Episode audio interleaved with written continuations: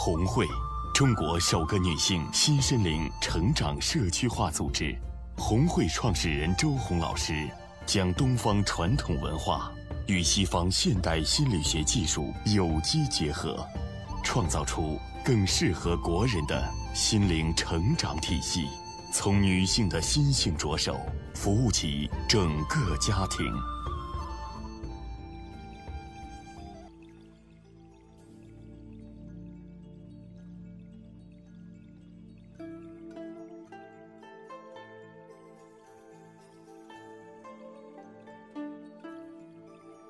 听众朋友，大家好，这里是红会时间，我是您的主持人毛帆。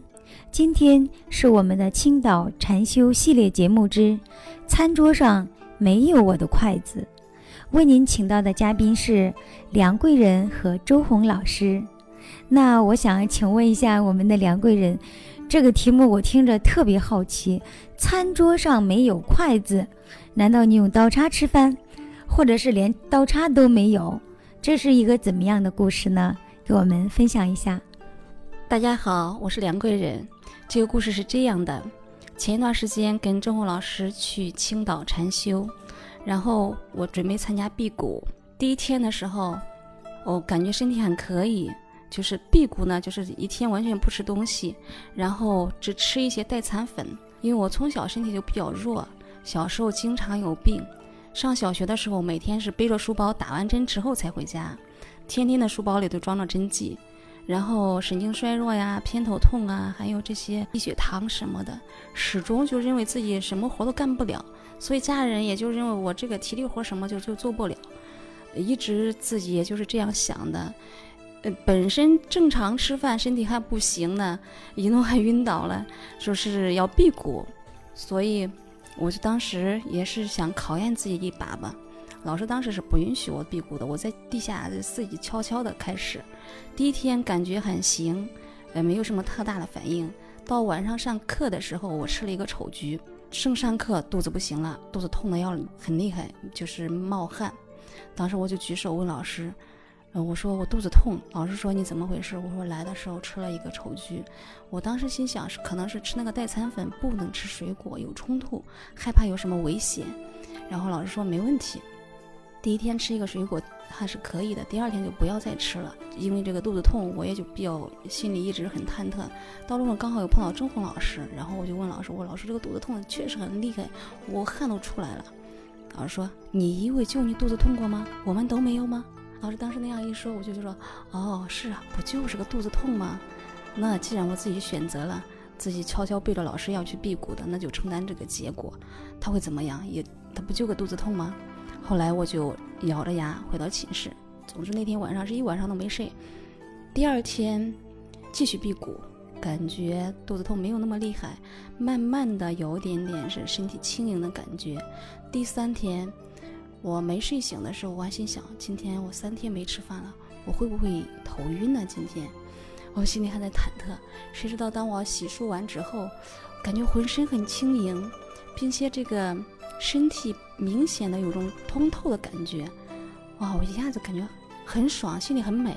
到晚上上完课之后，老师说今天晚上晚课不上，大家一块去吃海鲜。我心想：我刚找到一个感觉，老师让去吃海鲜。我就当时决定，我说我不去。刚好一个北京来的姐妹，我跟她商量，俺俩看电影了。谁知道老师在给姐妹们在楼下等着我，我一下去，他们都把我架叫走了。两个两个姐妹使劲架着我胳膊，非得让我去吃海鲜。我心想着，我辟谷呢，你们吃就吃呗，我又不能吃到那干嘛呢？我心里一直对这个事儿很纠结，很莫名其妙。后来到路上的时候，他们在谈论着去点什么虾呀、鱼呀，我一听都是我爱吃的，我就不干了。我拽开他们的手，我就跑回来，一下子急跑到那个高速公路上去了。老师看到以后，就是那个车飞快的疾驶过来，老师就赶快把就给我拉下来了。当时我真的想逃回去。后来老师说不行，然后两个人使劲拽着我，拽走了。到餐桌上以后，然后去点海鲜，一道一道的个海鲜从我面前经过，老师也不给我发筷子。哈哈哈我好痛苦呀！海鲜是我的最爱，竟然让我饿了三天，面对着一大桌的这个盛宴不给我发筷子。后来我想想我身体的感觉，我心想着，我这是几十年了难得的一次对身体这个排毒的一次机会，我也不想因为眼前这一块肉给我的个计划打乱。我本身是计划计划辟谷五天的，后来我就坚持住了。当我决定的时候。我决定要辟谷五天，不想吃海鲜的时候，当时是一点食欲都没有。虽然说是我最爱，那个时候我就，嗯，拿出来我手机，我说你们吃，我给你们读一篇文章吧。然后我就挑了一篇比较适合当下那个情景那个文章，给他们读起来。读完以后，他们吃了也就差不多了。老师就过来点评：你以为你不可以吗？你认为你是做不到抗抗拒不了这个诱惑的人？但是事实是什么？你看到了吗？你看清楚你的本来面目了吗？然后老师就给我点评了一番，让我真正有机会去发现我自己的本来样子。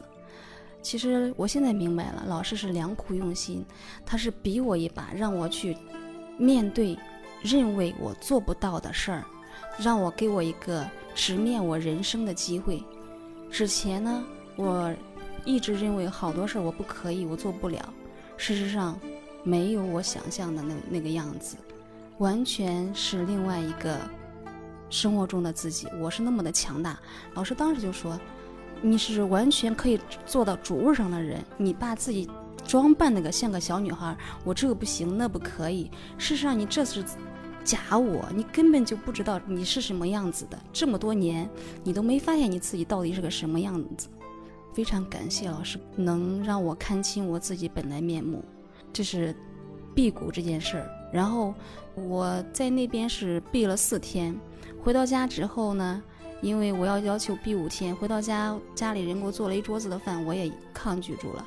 后来我又复谷，复谷是三天，复谷的时候只能喝些米油，就是连米粒都不可以有。那前前后后加上前期的六天素食，我一共十四天。完全没有吃一块肉，没有吃到一碗米饭。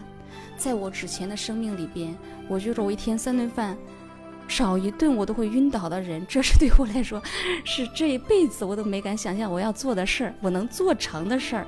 这一次我真的是做成了，战胜了自己，挑战了自己。那说到这里，我就听明白了啊！原来梁贵人说这个我的桌子上没有我的筷子，原来是这么回事儿。那说到这里，我太除了佩服您，还特别佩服我们的周红老师，太了不起了！真是人家说什么嬉笑怒骂皆文章，生活到处都是考场，生活到处都是考试。老师用一桌的盛宴，但是不给你筷子，用了这样一个诱惑。是为了，其实是一面镜子，让你看到我可以，我能，是吧？这个时候，您不仅通过了这个题，而且高分通过了这道考试题。从这个考试题中，你发现梁贵人如此的优秀，如此的坚强，如此的有耐力。我再不是上一年级的时候背着书包，书包里放着需要打的针了那个羸弱的小姑娘。所以说，老师今呃这次给您的名字叫梁贵人，也是希望您不再做那个小姑娘，回到您的太太的贵位上去，是这样吗？是的，是这样的。我以前一直认为好多事情我做不了，包括家里面的家务活，我这么多年我都不能干。我认为我身体弱会晕倒，好多事儿其实是自己在逃避。不能面对自己，但是通过这件事儿之后，我就发现原来都是自己给自己设的障碍。其实也是，呃，小时候爸爸妈妈给我了一个这个信念系统，他们也认为我体力弱弱。以前小时候家里边什么活都不让我干。但凡是有些体力活的时候，他们就就没我的份儿，也就根本都不给我安排。所以 我就这么长时间认为我这这这些事儿跟我都没关系，我也就没去尝试过挑战过自己。这一次我真的发现了自己本来是可以的，原来我是可以的。哦，是原来你可以的，但是你这前半生就被父母无意中催眠了，是在青岛这十天中和老师朝夕相处，老师唤醒了你那个睡美人。您睡醒之后才知道自己如此的强大，你自己都没有想到。那我还有一个疑问，我想问一下梁贵人，通过这个禅修，你发现自己是如此的优秀，但是为什么您一直以一个小女孩的形象自居呢？是的，这个里边我之前我也不明白，通过这次禅修以后，我隐隐约约看清了一点自己背后的原因，就是在于父母链接的时候，我因为在家上红会课的时候，老师包括我的师傅也给我布置作业，让我回去给父母礼敬、洗脚，包括写父母的美德一系列的工作，我也都做了，但是就是好像。做工作就是表面上没走心，不知道怎么回事，始终在潜意识里边没有给父母连接上。这一次，当与父母链接的时候，我那一次是彻底释放了。我看到了潜意识中间看到了妈妈的面容，并且我多少年都不会哭的人，那天哭的是撕心裂肺，满地打滚。我从来都不会想着我会有那样的表现。回到家给我给我老公，包括给我妹妹。他们说起来，他们都不都不相信，因为他都认为可能嘛。我生活中，我觉得我也几十年都不会哭，也没什么特别大的，就是很伤悲或者很值得哭的事儿，竟然会有那样的发泄。对我来说，真的是一个很大的突破，就像破壳了一样，心一下子包裹了很多层很多层的外衣，砰砰砰打开了，有一个鲜活的心脏在跳动。那一刻的时候，看到妈妈那个面容的时候，我是彻底的崩溃了，然后哭得我耳环都丢了。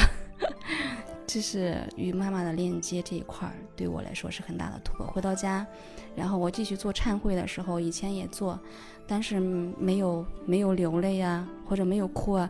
但是这一次我在家再给爸爸妈妈忏悔的时候，也是满面满面的泪水，不由自主的，尽管是自己一个人在家做。还有就是第三个，我觉得对我来说比一个比较大的收获，是之前呢，我自己老是感觉到需要别人的关注，需要别人的特殊的爱护，不知道背后是什么原因，就觉得我自己与众不同，然后我需要被别人爱。我现在明白了，因为我小时候缺爱，然后在到处求爱，求别人的关注，以至于自己悲悲切切的在活在自己的。影子里边，是事实上自己当时的内在也是很悲伤的，好像这个忧伤是一个大背景，只是自己不自知而已。我现在是彻底明白了，我这个悲伤是哪儿来的？生活中也不是说发生了什么事情，或者家里有什么值得你悲伤的事儿，或者什么什么人，这是就是无形的一种人生的背景音一样。你一直在沉浸在那种感觉里边走不出来，没有真正的快乐过，没有真正的这个发自内心的效果，并不是说我不愿意，而是我没有这个动力，没有找到自己的真正的自己。非常感谢梁贵人给我们分享出她的故事。那我们请教一下周红老师，那生活中像梁贵人一样，生活已经特别尊贵了，但是非得把自己当成一个小女孩，就是不往这个贵位上去的女人多吗？我们人类呢，有一个非常非常强大的大脑。这个大脑呢，每天时时刻刻啊、无时无刻不在高速运转。可能大家听了十几分钟梁贵人的声音呢，会认为有一些很空洞的感觉，就觉得他他说话好像是有点理论，呃，有点绕，或者有点说教的感觉。